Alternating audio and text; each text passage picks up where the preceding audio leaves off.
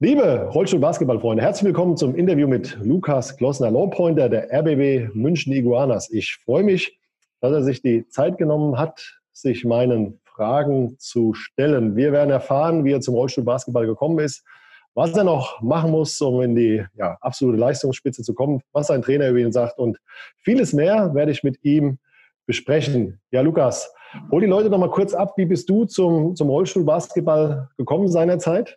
Ja, servus, hi. Äh, danke, dass ich hier sein darf erstmal. Ähm, und zu deiner Frage, ja, ich habe äh, 2016 einen Moped-Unfall gehabt und bin erst seitdem querschnittsgelähmt und eben im Rollstuhl und war davor Fußballspieler und äh, habe auch Handball gespielt, also ich war Sportler. Und ähm, ja, in der Klinik wurde mir dann schon gesagt, ja, äh, es gibt noch Möglichkeiten, weiterhin Sport zu machen, unter anderem auch Rollstuhlbasketball und so. Ich habe dann damals, glaube ich, mal in Rosenheim war das, glaube ich, ein Training angeschaut äh, während meiner Reha-Zeit, aber nicht äh, aktiv jetzt teilgenommen oder so. Ähm, das war dann erst später. Ähm, Anfang 2017 bin ich dann mal nach Ingolstadt gefahren mit meiner Mutter ins Training, habe mir das angeschaut und äh, ja, das erste Mal war dann noch viel mit Emotionen von Hallenfußball und so weiter behaftet. Deswegen habe ich da jetzt auch nicht äh, so gut drauf und dies, das, aber dann die Trainings darauf und ja, je länger ich es gemacht habe, desto geiler wurde und desto mehr Spaß hat es mir eben gemacht und das, äh, desto besser wurde ich auch. Ja, hast du vor deinem Unfall schon mal Bekanntschaft gemacht mit dem Basketball an sich? Konntest du so ein bisschen werfen oder war das alles komplettes Neuland?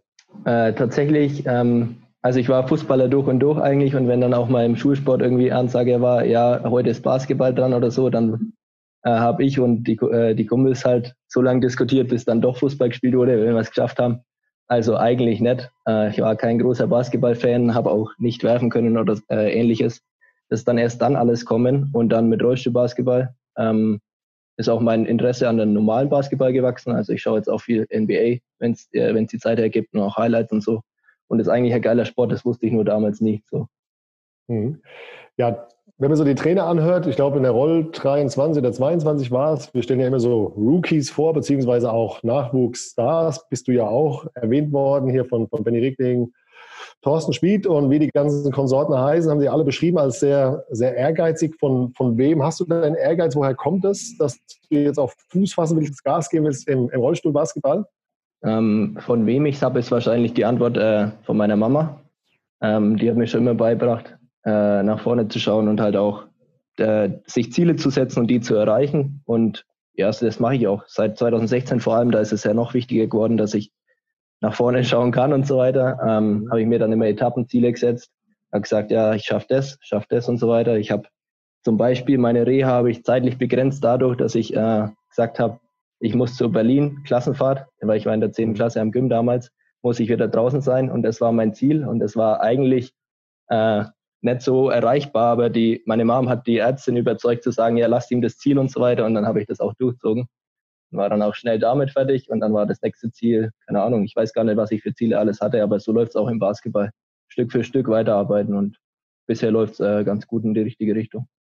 Ja, perfekt, richtig geile, geile Einstellung. Hut ab, dass es so geht. Begleitet dich die Mama auch noch? Ähm, ist sie dein größter Fan?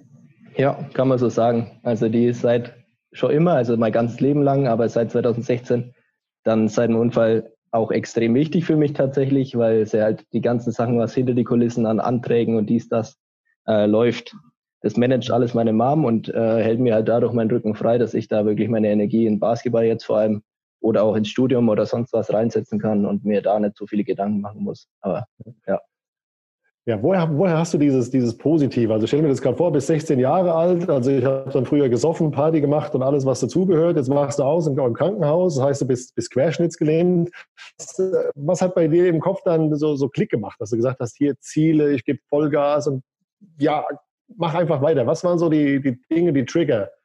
Ja, ich weiß nicht. Also ich habe schon auch Party gemacht und so mit 16 und äh, war auch ein richtig geiles Jahr vor meinem Unfall. Ähm, das war dann schon einschneidend so, aber es war nie so, dass ich jetzt sage, ah fuck, was ist jetzt los? Das ist alles so schlimm und so, sondern ich war halt dann im Krankenhaus. Ähm, was soll ich groß machen? Weil es gab halt die Option aufzugeben, den ganzen Tag irgendwie zu weinen, dies, das und das hätte mir halt nichts gebracht, weil da wenn ich dann zu lange von daheim weg bin, dann verliere ich irgendwann die Freunde, auch wenn die und ich das nicht wollen würden. Aber ohne Kontakt kannst du keine Freundschaften pflegen und so. Und ähm, eigentlich gab es nie die Überlegung aufzugeben oder so und es gab auch nie die Überlegung, ja, machst du jetzt weiter, sondern es ist einfach weitergegangen. Das war nichts, was Klick gemacht hat. Das hat halt einfach funktioniert. Keine Ahnung, ich kann es nicht genauer erklären. Sehr geil. Was begeistert dich am, am Rollstuhl Basketball? Findest du auch, dass es so eine große Familie ist? Also es ist ja eine kleine, kleine Community. Wie hast du den, den Rollstuhl Basketball die letzten vier Jahre kennengelernt und schätzen gelernt? Ja, äh, kann man schon so sagen, dass es eine Familie ist. Ähm, je höher du äh, in den Ligen kommst, desto weniger dieses Phänomen, glaube ich. In, in der Bayernliga kennt man sich halt noch mehr ein Stück weit, wenn man öfter gegeneinander spielt, als dann die ganzen Stars, äh, wenn man so sagen kann, in der Bundesliga. Da hat man auch dann nicht so, äh, keine Ahnung, kann man nicht mal, hi, ja, was geht und so sagen mhm. zu irgendwem. Keine Ahnung, weiß ich jetzt kein Beispiel, aber in der Bayernliga vor allem äh, oder Landesliga allgemein, nicht nur in Bayern hier, ähm, ist es schon eindeutig so.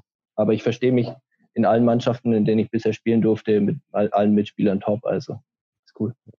Ja, du hast ja so, so, ein positives Mindset. Wie muss ich mir das vorstellen? Guckst du dir dann auch so Spiele an, analysierst du die, wenn du jetzt sagst, hey, so, so Low-Pointer, was weiß ich, so ein Lohmann von, von früher oder so ein Abdi Jama, guckst du dir dann auch Videos an und sagst, hey, das sind Entwicklungen, die ich persönlich noch, noch machen kann. Wie motivierst du dich da? Wie, wie kann man sich das vorstellen? Bist du, wie entwickelst du da deine Ziele, deine Pläne?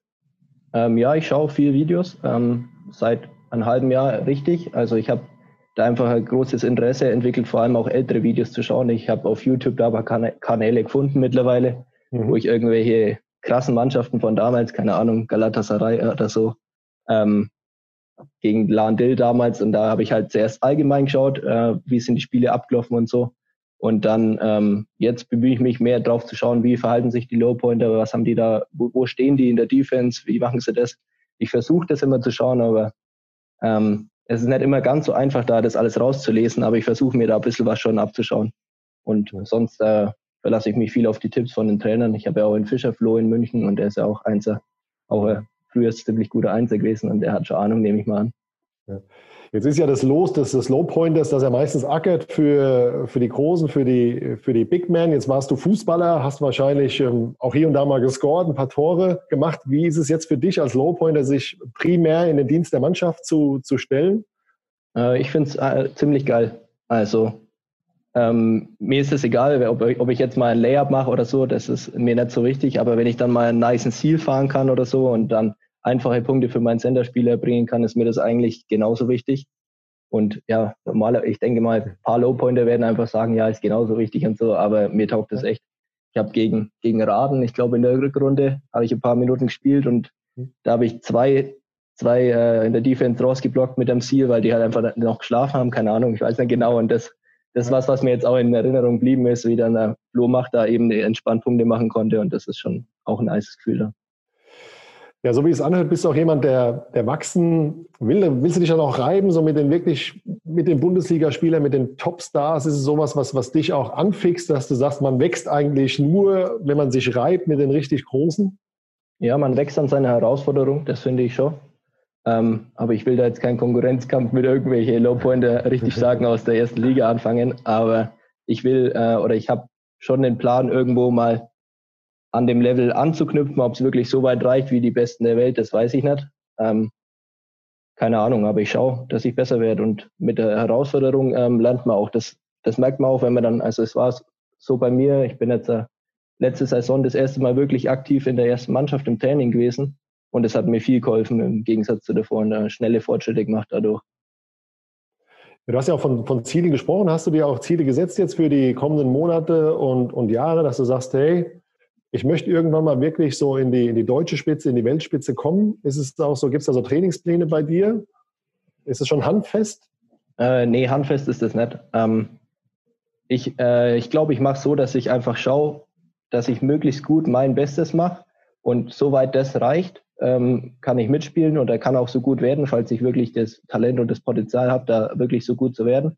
Aber ich bin jetzt auch nicht äh, mega enttäuscht, wenn ich da irgendwie nicht höher komme oder besser werde oder ähnliches weil dann äh, muss man das halt einfach akzeptieren. Aber solange es geht mit der Weiterentwicklung, mit dem Fortschritt und so weiter, kann ich ja das Ziel erstmal weiterverfolgen.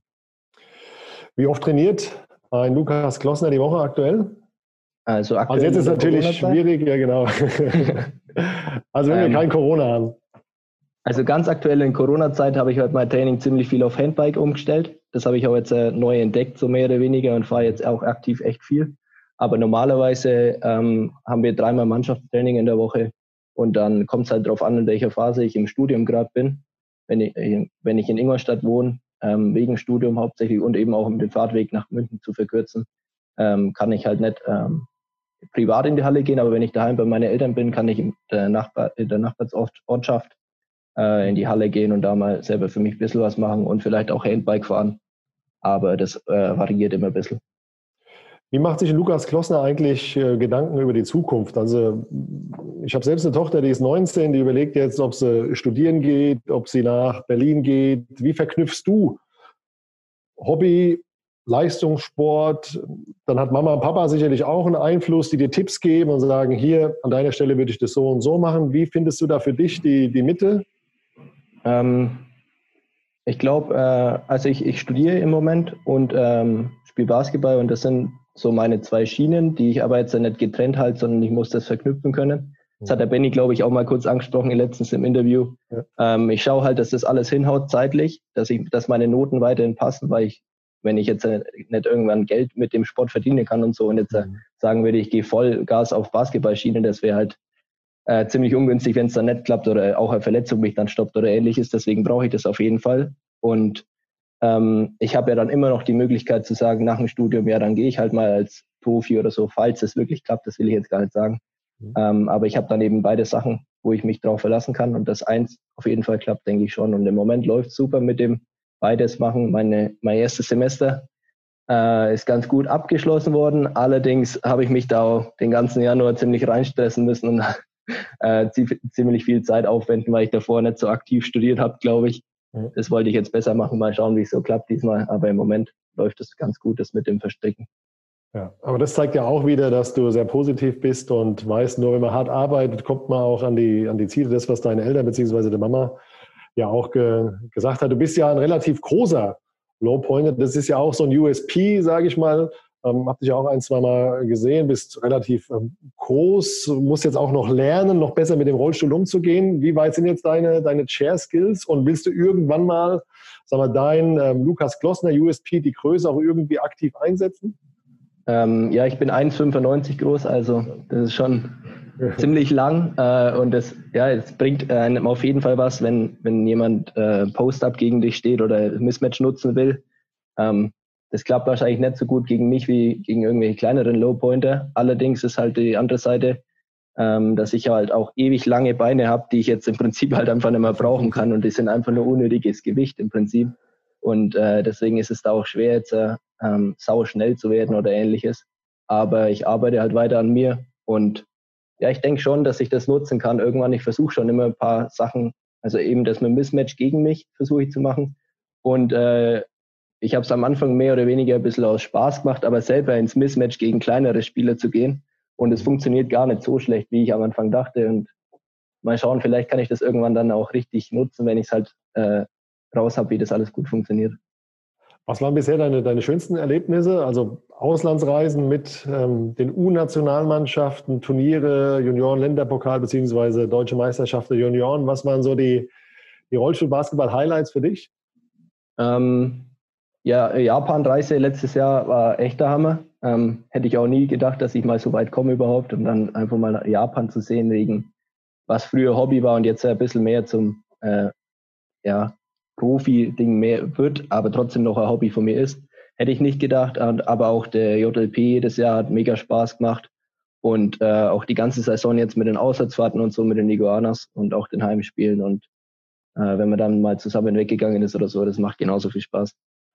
Ja, wie machst du das, wenn, wenn ihr, sag mal, sonntags in Hamburg spielt und du dann ganz spät abends, nachts nach Hause kommst? Ist das alles eingeplant bei dir? Also ich kann mich noch an mich erinnern, bei mir war die längste Auswärtsfahrt von Hanau nach Kassel, hat dann zweieinhalb Stunden gedauert. Das war mir schon zu viel damals. Wie, wie bringst du das unter einen Hut mit deiner, mit deiner ja, Studienplanung, privaten Planung? Äh, ja, das waren, da gibt es ein paar Geschichten aus der vergangenen Saison, weil da ist es schon teilweise eng geworden. Ich weiß gar nicht, wo wir daheim gekommen sind. Äh, ich glaube, aus Wetzlar sind wir heimgefahren und dann war ich irgendwann um, in der Früh um 5.30 Uhr dann in Ingolstadt und bin dann aber um 6.30 Uhr wieder losgefahren nach München wegen dem Spieltag mit äh, Ingolstadt. Also das war eine knappe Sache. Was war noch eine Geschichte, weil du Hamburg gerade erwähnst? Wir waren in Hamburg auswärts, ähm, wo dieser Sturm Sabine war. Ja. Da musste man noch mal eine Nacht dranhängen, aber da war zum Glück jetzt nicht viel vom Studium her. Aber ab und zu ist es dann schon, äh, schon so, dass man sehr übermüdet in der Vorlesung sitzt und dann eben nachmittags sich nochmal hinlegen muss. Aber es klappt. Ja, hast du auch noch Zeit für, für andere Hobbys? Neben Rollstuhl, Basketball und das Studium, was du natürlich auch ja, durchziehst?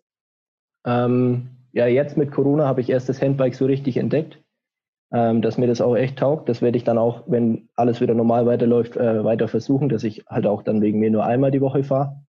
Ähm, Skifahren, also Monoski, habe ich auch angefangen.